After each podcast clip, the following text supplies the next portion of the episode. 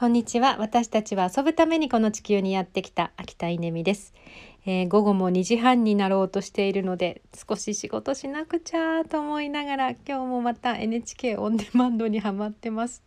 なんか朝からねもう超面白い番組をいっぱい見つけてしまってなかなか仕事に入れないこれ知ってますかっておすすめを一つ。植物に学ぶ生存戦略話す人山田孝之っていう、えー、そういう番組なんですけどちょっとだけ再生しちゃいますね。ご飯を食べたい時はメッシー君。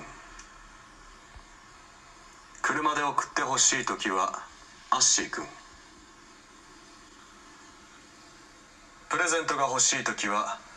貢くんを呼び寄せていた。バブル期のイケイケギャルと全く一緒です。ちなみにあまり知られていないですが CD をカセットテープにダビングしたい時にだけ呼び寄せるテープ君という男性もいました。これに選ばれるのが一番辛いと聞いたことがあります。そうなんですね。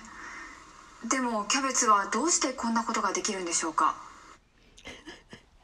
これはですねキャベツの生存戦略の話をしてるんですけどあのものすっごいチープなスタジオで、えー、すごい可愛らしいアナウンサーとこの山田孝之さんっていうあの方が2人で話をするんですけど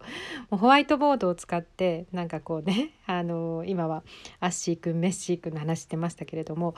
面白いなんかシュールで、えー、ものすごいこうなんかねあのいやうまいっていう感じで番組が作られていてこれが今どれぐらい放送されてるのかな。今私第3話っていうのを、えー、ずっと見てたんですけど第4話まで出てるようです。あの YouTube とかにも上がっちゃってるみたいなのでよかったら見てみてください。植物に学ぶ生存戦略っていう番組です。えー、この他にもですね今日結構面白いの見つけましたね。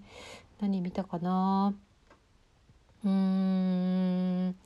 うんとねドラドキュランドドキュランドへようこそ。セルフポートレート拒食症を生きる、まあ、拒食症の、えー、女の子がですね、まあ、自分のセルフポートレートを撮り続けて、まあ、去年亡くなってしまったみたいなんですがものすっごい素敵な写真を、まあ、撮られてるっていうドキュメンタリーだったりあとね「地球ドラマティック、えー、潜入機内食の舞台裏」